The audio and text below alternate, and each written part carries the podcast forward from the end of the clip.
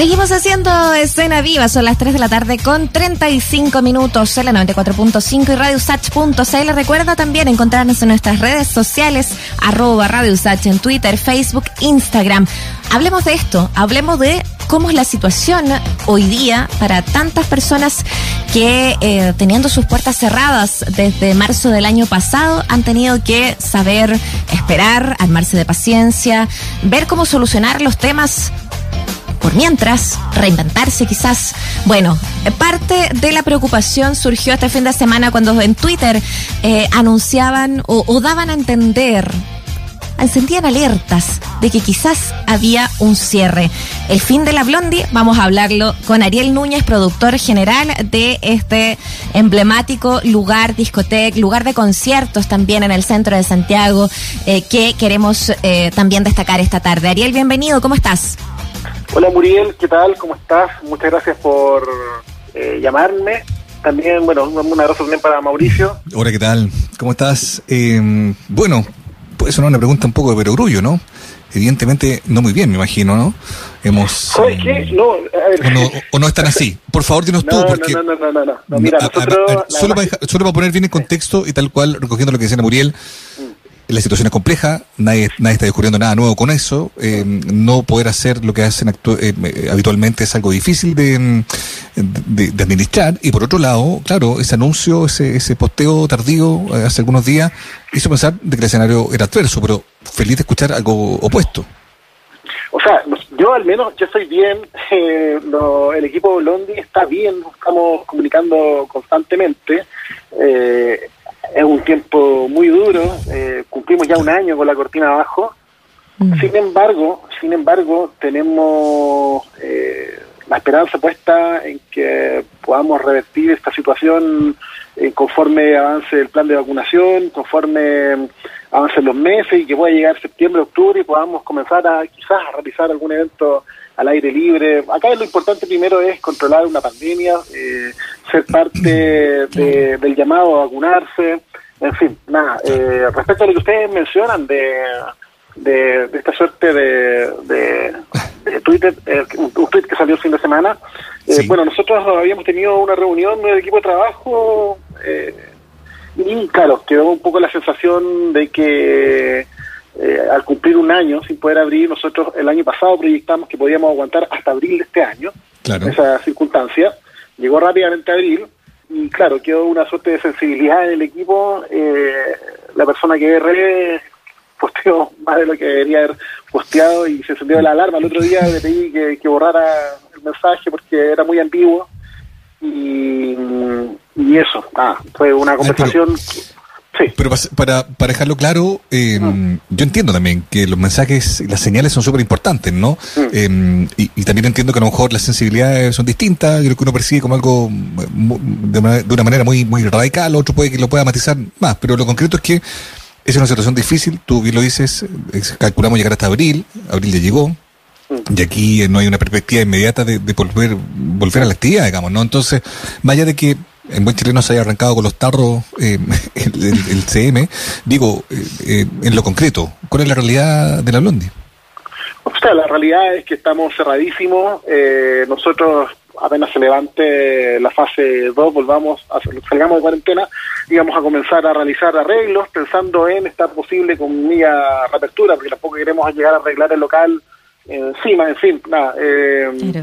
Pero nosotros estamos, aún podemos aguantar, podemos aguantar, eh, no, no, nada, quiero jugar con una fecha, Claro. pero pero todavía tenemos benzina en el estanque eh, y nuevamente esperamos, por cierto, nos encantaría poder hacer un evento al aire libre en el mes de septiembre, octubre, eh, claro, eh, mediante eh, lo que diga la, la autoridad sanitaria, como está también Claro. el tema de la vacunación para entonces. Pero eh, Ay. lo cierto es que aún aún nosotros no, no hemos dado por perdido eh, todo. Bueno, eso es eh, sin duda una, un, un buena, una buena señal que damos aquí de manera clara también con ustedes, eh, Ariel, porque, porque efectivamente ustedes se habrán dado cuenta cuando pusieron el, el, el tuit independiente de, de las ambigüedades, a lo mejor que tú dices pueda tener. Es mucha la gente que reaccionó, incluso cuando se borró el Twitter, eh, perdón, el tuiteo, eh, aún así siguió el comentario, ¿no? La preocupación. Eh, y, claro, eso habla también de un camino que han hecho ustedes que, que tiene con un público súper estable y que ha seguido creciendo en el tiempo. Eh, es como para preguntarse quizás qué pasa con esos lugares emblemáticos, como por ejemplo ustedes, como por ejemplo la batuta, que también estaban haciendo eh, también esta, esta suerte de análisis, ¿no? De estar en las últimas, de, un poco abrir las alertas. Eh, ¿Cómo, ¿Cómo reflexionas en torno a eso? Lugares que se han abierto también a la música en vivo, por ejemplo. Mira, respecto a la, pregunta, la verdad es que eh, a mí, lo particular, me cuesta hablar de, de toda la crisis que estamos viviendo, pensando que hay gente que está peor, los artistas lo están pasando pésimo, los gestores culturales, la gente del teatro, tú ya viste, o sea, actores que tuvieron que salir a trabajar actuando y se terminan contagiando de COVID porque no tienen un respaldo, no hay un, ministerio atrás que los apoye. Eh, nosotros acá somos la última eh, punta del iceberg. Eh, a pesar de que pagamos impuestos, llevamos 28 años como local, mm. cuando hacemos shows internacionales pagamos las visas más caras y aún así eh, hubiéramos esperado un poco más de ayuda. Pero insisto, hay una fila larga de gente a la cual hay que ayudar. Entonces, por ahí también va nuestra mirada un poco más propositiva, eh, pensando en siempre en que la situación es peor para mucha gente. Eh, por suerte nosotros tenemos un público que es muy activo, que es muy participativo. Nosotros desde el día uno que bajamos la cortina hemos seguido en contacto con nuestro público porque hay gente que eh, era parte alimentario, muchas personas que iban de, jueves a, sábado, tres días a la semana, eh, y que se cerró todo, se fueron a su casa y buscamos la manera también de seguir haciéndoles compañía, ya sea en formato de podcast, en formato de radio digital, en formato de playlist, qué sé yo, eh, con fiestas online. Eh, eso ha sido mm. como nuestro nexo y nuestra responsabilidad que asumimos de estar acompañando al público de manera digital hasta que nos volvamos a reencontrar.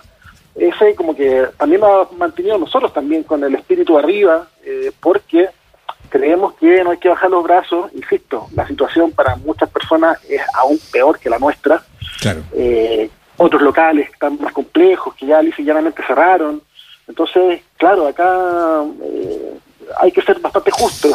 Y nosotros podemos aguantar, sí, podemos aguantar y vamos a tratar de aguantar todo lo que podamos, eh, entendiendo que la situación está compleja.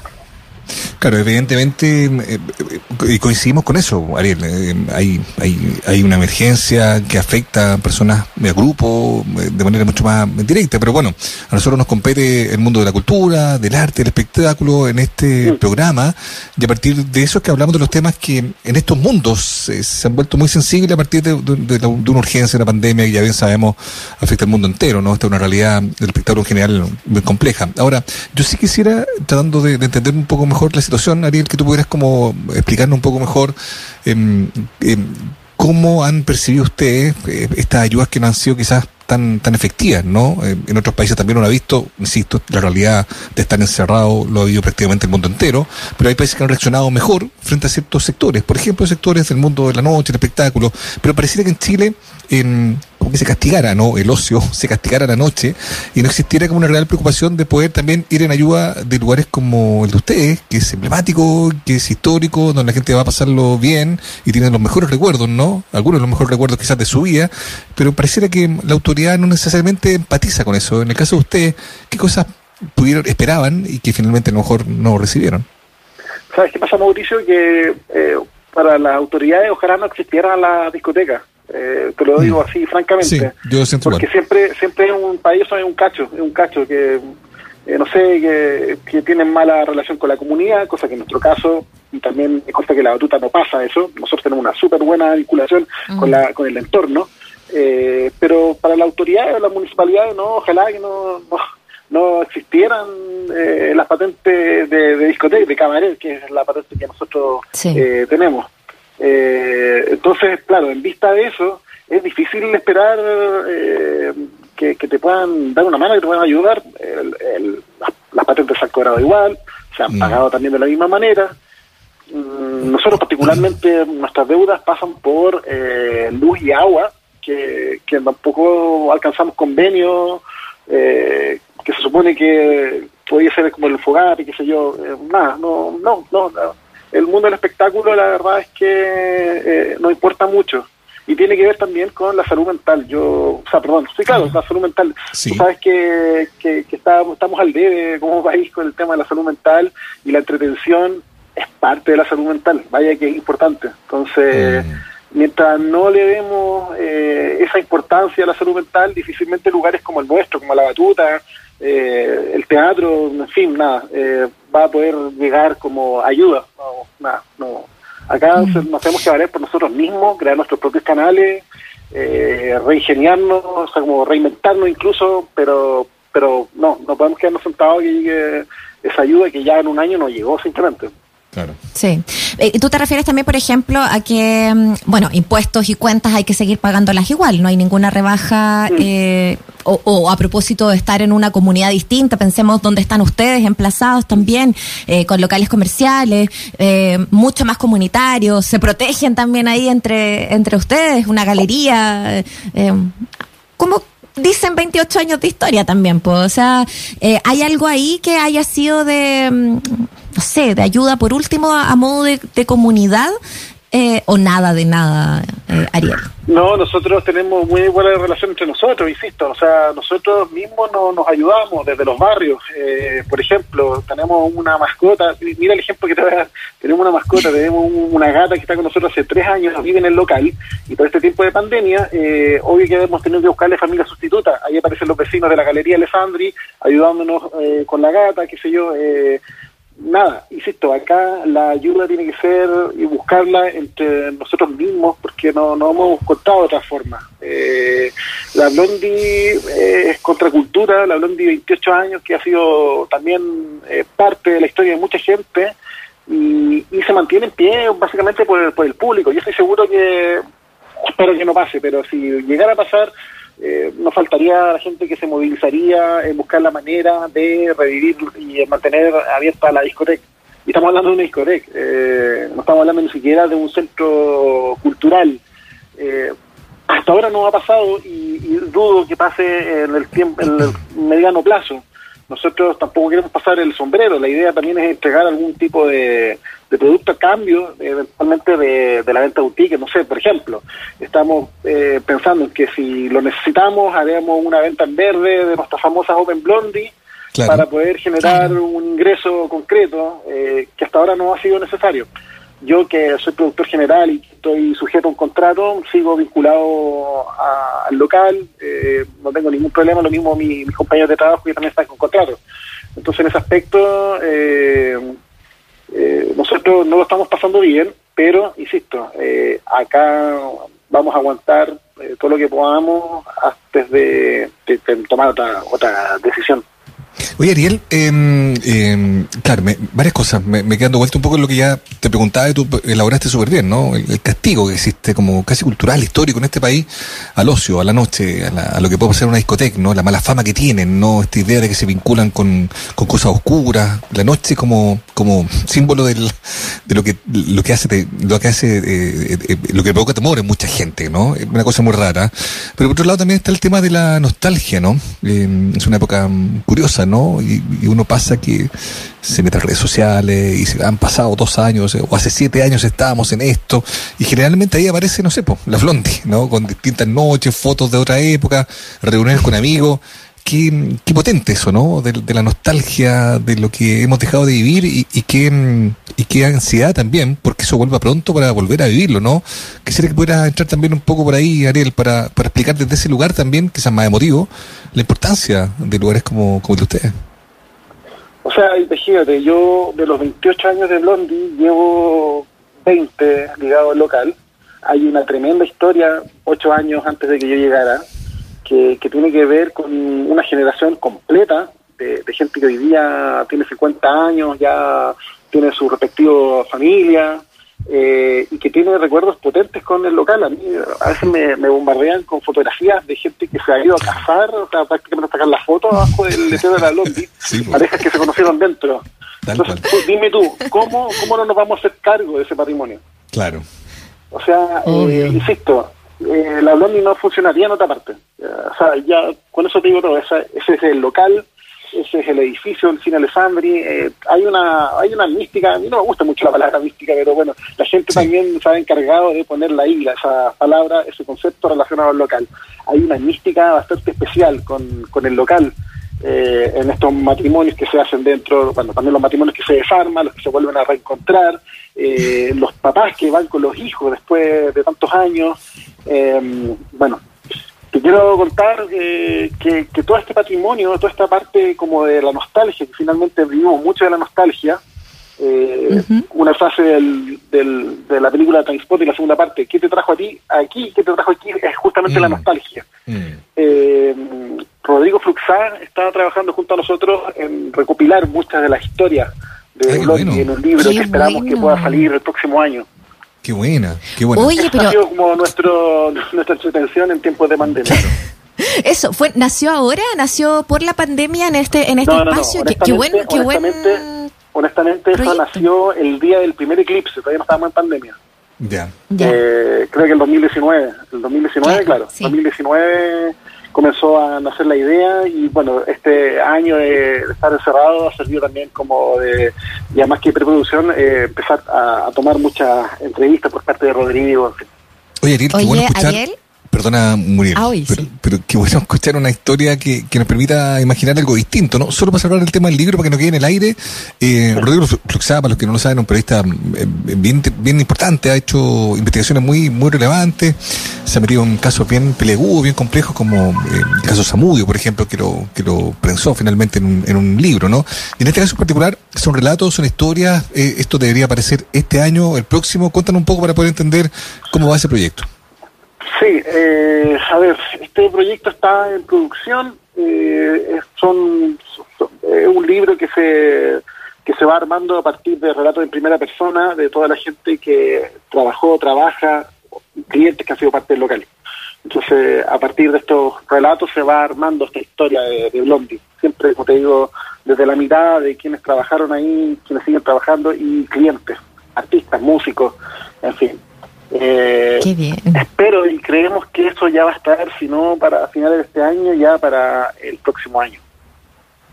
Oye, yo te iba a preguntar eh, lo mismo, pero a propósito también de lo que significa repasar casi 30 años, y tú lo, lo anunciaste en, algún momento, ¿no? Y a propósito del tema de la nostalgia, eh, de, de, cómo también lo abordamos, la cantidad de, eh, de, de, grupos, de, de, tribus urbanas, de, tú lo decías, contracultura, que se ha generado ahí movimientos que, que hablan de cómo se movía la juventud también eh, en, ciertas etapas de, nuestro país, de, la escena santiaguina. Eh, ¿Cómo visualizas tú ese impacto que ha tenido eh, un solo lugar en, ver pasar tantas etapas, tantos, tantas formas de, comunicarnos distintas, de la música, cómo, cómo, cómo se ha instalado como, como discurso también, ¿no? es algo que ustedes han sido protagonistas en perpetuar. Mira, yo lo resumo en una idea, en un concepto. Eh, siempre Blondie, para la gente que no conocía, era catalogada como una discoteca gay, sin entender que adentro, además del público gay, iba eh, góticos, new wave, iban universitarios, eh, no había otro referente entonces. Eh, igual, te estoy hablando mediados de los 90, finales de los 90. nosotros no necesitamos ser un local gay friendly. Eh, ha sido algo que ha sido desde el día uno mm. eh, y que no ha sido tampoco una chapa, no ha sido una postura. No necesitamos poner una bandera afuera. el público eh, hizo el local parte de su vida, instauró sus propios códigos y hay un código enorme de respeto desde el día uno. A pesar de que hoy Blondie se rige con todas las leyes de un local comercial cualquier otro, porque así tiene que ser, profesionalizamos también el trabajo, eh, no hemos perdido eso, que es súper importante para nosotros. Si pudiéramos tener baños sin género, créeme que lo tendríamos, pero la ley no nos permite aún lograr eso. Entonces, eh, todo eso para nosotros también es contracultura y también siempre un poco contra la corriente. Eh, insisto, siempre con el cuidado de también no romper las leyes, porque ya saben, nosotros habíamos sobrevivido un par de clausuras. Mm. Entonces hemos también aprendido a jugar en las zonas grises de, las leyes para no perder tampoco la, mística y la esencia del local. Oye, Ariel, qué bueno mm, el, giro que también eh, tomó esta conversación, ¿no? Partimos con, con, con la vuelta un poco apretada respecto a lo que se pudo haber tejido como, como idea eh, a partir de ese tweet y de lo que evidentemente está pasando en Chile y en el mundo del espectáculo de la noche, como lo hemos ido conversando. Pero también llegamos a, a, meternos en el corazón de lo que significa un proyecto de este tipo, ¿no? Anclado en el corazón de la ciudad, ahí se construye una historia, ahí pasan cosas, ahí quedan eh, como instalados los recuerdos de mucha gente, ¿no? Y algo que, insisto, a mí me parece que culturalmente en ciertos lugares todavía se resiste, ¿no? De entender lo que significan eh, los espacios donde pasan cosas tan lindas en la noche que tanto abrazamos con, con, tanta, con tanta nostalgia también, ¿no? Así que me encanta que, esa energía se mantenga, que el discurso también sea el de vamos a dar la vuelta. No será la primera vez que nos ha tocado enfrentar una situación compleja y en el caso de ustedes, ¿no? Sin duda que la van a poder eh, revertir. Es lo que queremos, es lo que eh, esperamos que pase y por lo pronto Ariel cuenta también con nosotros como radio y en particular como, como programa, ¿no? Para apoyar cualquier iniciativa que sea, que vaya en la dirección, ¿no? De poder ayudar también a, la Blondie a, pasar este mal momento. Así es que, Ariel, un abrazo muy grande. Oye, para cerrar, siempre digo lo mismo. Eh, si la Blondie estuviera en Barcelona, nuestros transformistas eh, serían parte de la cultura, estarían en los flyers de los aviones y no escondernos tres pisos bajo tierra. Nada, nos tocó vivir en Chile y vamos a dar vuelta como la muestra en otras oportunidades. Así que muchas gracias por el contacto, les mando un tremendo abrazo y gracias por estar interesados en lo que pasa con Blondie. Totalmente. Muchas gracias. Muchas gracias por el contacto. Un abrazo, Ariel. Un abrazo. Gracias.